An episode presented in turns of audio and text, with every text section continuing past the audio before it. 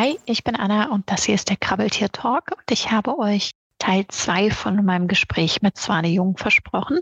Es geht um Bernstein, um ihre anstehende Dissertation, bei der sie mit Insekten in Bernstein arbeiten möchte. Wir sprechen über die Möglichkeit, Dinosaurier zu klonen und auch andere ausgestorbene Tiere, sprechen generell über Bernstein und wie man damit arbeitet, aber auch über die Grenzen der Wissenschaft so ein wenig. Ja, wir gehen einfach direkt rein.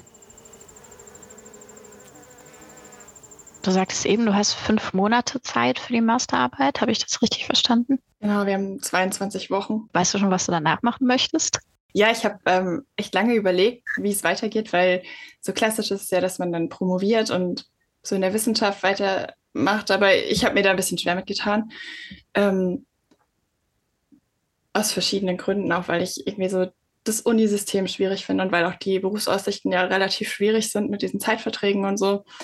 Und ähm, dann hatten wir so eine Vortragsreihe an der Uni, wo Dozenten von anderen Universitäten und Wissenschaftler es vorgestellt haben. Und da war dann ähm, eine Wissenschaftlerin, die arbeitet mit, mit Insekten in Bernstein und morphologisch. Und ja, ich finde Dinosaurier schon immer mega cool und mag Jurassic Park. und da habe ich mir jetzt auf jeden Fall angehört, natürlich.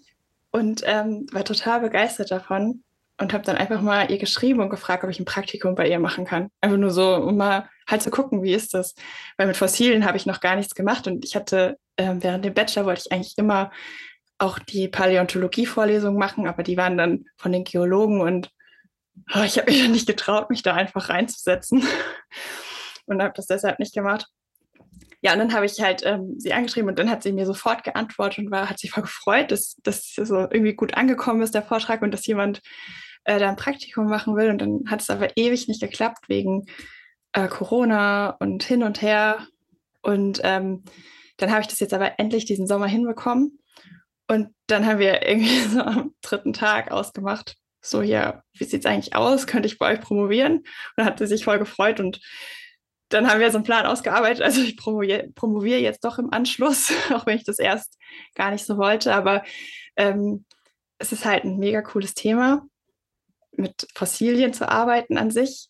Ähm, ist ja noch mal, ja, es geht einfach noch mal viel weiter zurück in der Zeit. Und ähm, es geht natürlich auch um Insekten. Also das Thema bleibt drin. Ja, und äh, also ich freue mich total drauf. Ich kann eigentlich gar nicht erwarten, bis die Masterarbeit fertig ist, bis ich endlich damit anfangen kann. Und dann, dann züchtest du uns einen T-Rex. Ja, das äh, geht aber, glaube ich, leider nicht. Also ich hatte äh, das zuletzt ja, ich habe es auch nochmal nachgelesen, weil das ja immer so die große Hoffnung ist. Und es gibt tatsächlich immer wieder Publikationen, wo jemand äh, sagt, dass er DNA isoliert hat aus Fossilien, aus Bernstein. Und leider werden, ich weiß nicht, leider, aber die werden immer wieder widerlegt, dass es nicht funktioniert hat oder dass die Daten nicht ausreichen. Also die, das Erhalten von DNA als Fossilien ist ziemlich schwierig. Jetzt gerade gab es ja den Nobelpreis für die Entschlüsselung des Neandertaler-Genoms und das ist ja eigentlich auch ein Fossil, also nicht so alt wie Bernstein. Ähm, also der, mit dem wir da arbeiten, der ist so 50 bis 100 Millionen Jahre alt, also wirklich alt, Kreidezeit, äh, also auch Zeit der Dinosaurier. Und der Neandertaler, der ist ja viel, viel aktueller, der ist ja noch nicht, ich glaube, 100.000 Jahre oder so, aber Zahlen sind echt nicht mein Ding. Kann ich mich nicht festlegen. Ich bin auch kein Fan von Zahlen, deswegen habe ich das recherchiert. Der Neandertaler ist ausgestorben vor etwa 30.000 Jahren. Und selbst da war es so, dass das echt schwierig war, ähm, dass man da noch funktionelle oder auswertbare DNA-Fragmente gefunden hat, weil die einfach dann instabil ist, weil die zersetzt wird und vor allem, weil die verunreinigt ist, weil sobald das einer von uns heute in der Hand hat, sind wir da halt auch mit dran. Hier sind wir dann abgeschweift zu Tieren, deren Aussterben noch nicht ganz so lange her ist und wir kamen relativ schnell auf das Mammut. Das Mammut ist ausgestorben vor etwa 11.000 bis 12.000 Jahren. Allerdings gab es wohl eine Zwergmammutpopulation, die bis vor 4.000 Jahre gelebt hat. Das ist ja immer so der Gedanke, ob man die wieder zurückholt, ähm, weil die halt im Permafrost gut erhalten sind und da scheinbar auch relativ vollständig noch DNA vorhanden ist. Aber ich wäre ja eher so für den Dodo oder so, wenn man da was zurückholt, weil der einfach cool ist. Rettet die Melone. Ja, den haben wir ja auch ausgerottet, ne? Also das wäre schon, wär schon nur fair, ihn wieder zurückzuholen. Ja, es gibt da einige Tiere, die vor, also wirklich auch direkt auf den Menschen zurückzuführen. Auch der Riesenalk. Das musste ich natürlich auch googeln. Äh, bei Riesenalk habe ich zuerst an einen Elch gedacht, aber es ist ein Vogel. Ein flugunfähiger Seevogel sieht wirklich so ein bisschen aus wie eine Mischung aus einem Pinguin und einem Dodo. So ein großer Vogel. Und den hat man auch wirklich ausgerottet, weil die Eier beliebt waren und dann irgendjemand für seine Sammlung einfach das letzte Ei genommen hat. dann war es das. Aber zurück zu den Insekten. Ähm, weißt du schon, was deine Fragestellung wäre? Es geht dabei um Fortpflanzungsstrategien von Insekten. Und ähm, Fossilienanalyse ist natürlich immer ein bisschen schwierig. Also es ist in Bernstein jetzt sehr, sehr selten, dass man wirklich zwei Tiere bei der Paarung findet. Dann hätte man eindeutig Hinweise, wie sie sich fortpflanzen. Kannst du feststellen, ja, wahrscheinlich anhand der Schichten, weil du gerade sagtest, wenn du zwei Tiere in einem Bernstein hast, kannst du feststellen, ob die gleichzeitig.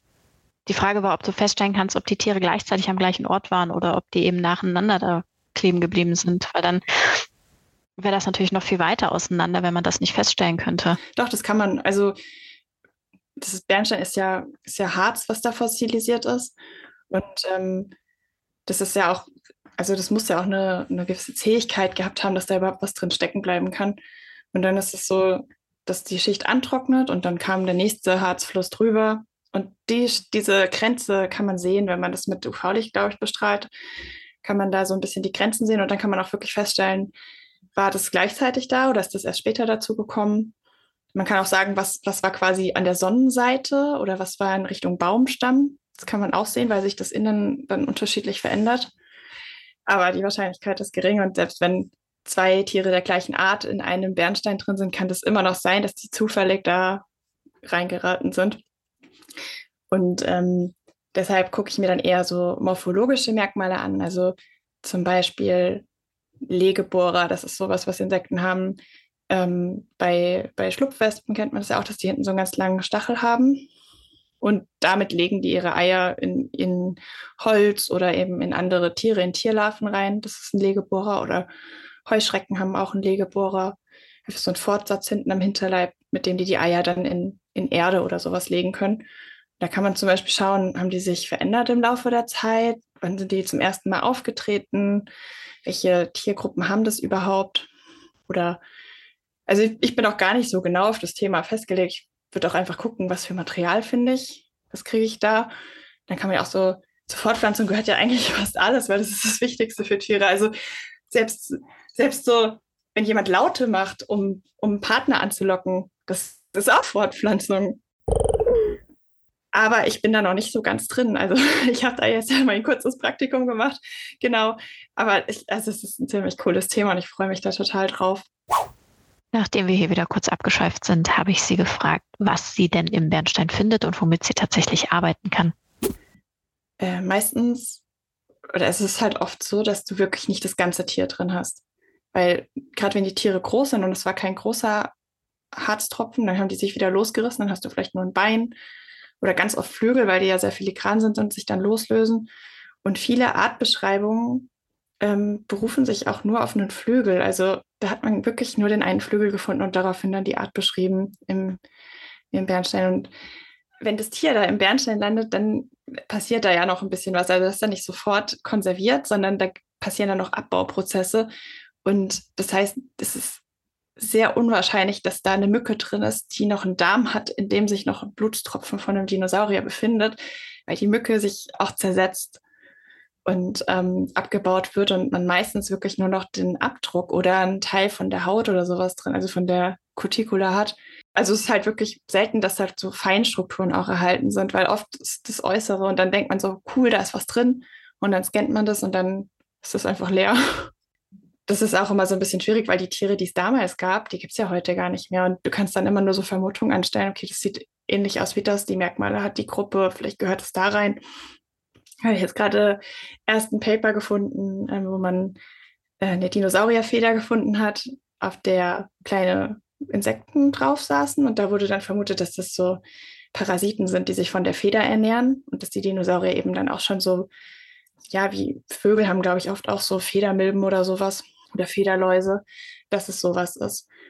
Und ähm, das, das klang schon mal total cool, aber dann habe ich ein bisschen weitergeblättert und ein paar Seiten später dann einen neueren Artikel genau zu dem gleichen Objekt gefunden und die haben gesagt, nee, auf keinen Fall ist das Parasit, der sieht ganz anders aus, der passt gar nicht in die Gruppe rein und das ist nur Zufall, dass die Tierchen da drauf sitzen, weil die Feder ist runtergefallen und dann die Beschädigungen sind gar nicht Fraßstellen, sondern die Feder ist filigran und abgerieben worden und so. Und das zeigt halt, wie schwierig so Interpretationen davon sind auch beides eine Spekulation, wenn man mal ganz kritisch ist, ne? Ja, und das kann auch sein, dass das beides nicht stimmt.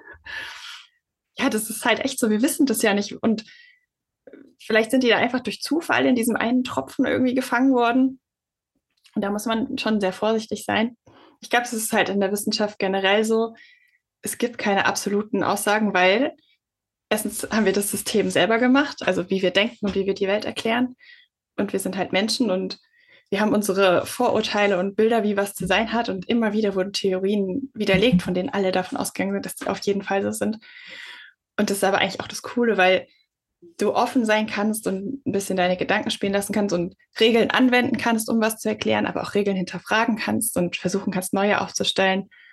Und es, ja, trotzdem ist es nicht irgendwie alles Hokuspokus und nichts stimmt, sondern wir versuchen es halt auf unsere Art zu erklären und wir kommen dem halt immer schrittweise näher und ich denke nicht, dass wir jemals so vollständige Erkenntnisse erreichen werden, aber dann wäre es ja auch langweilig. Also das ist ja auch das Schöne daran, dass du immer was Neues entdecken kannst.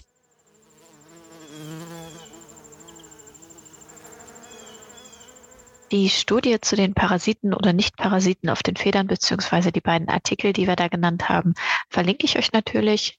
Den Link zu meinem Blog findet ihr in den Show Notes. Da findet ihr auch alle Links zu Swanes Social Media Auftritt und zu ihrer Website. Schaut euch auf jeden Fall ihr Instagram einmal an. Da hat sie ganz wunderbare Taxonomie-Posts. Die sind auf jeden Fall einen Klick wert. Und ansonsten hören wir uns in der nächsten Folge vermutlich auch wieder mit Swane. Wie gesagt, wir haben so einige Ideen im Petto, die wir jetzt erstmal raushauen wollen. Bis dahin, tüdelü.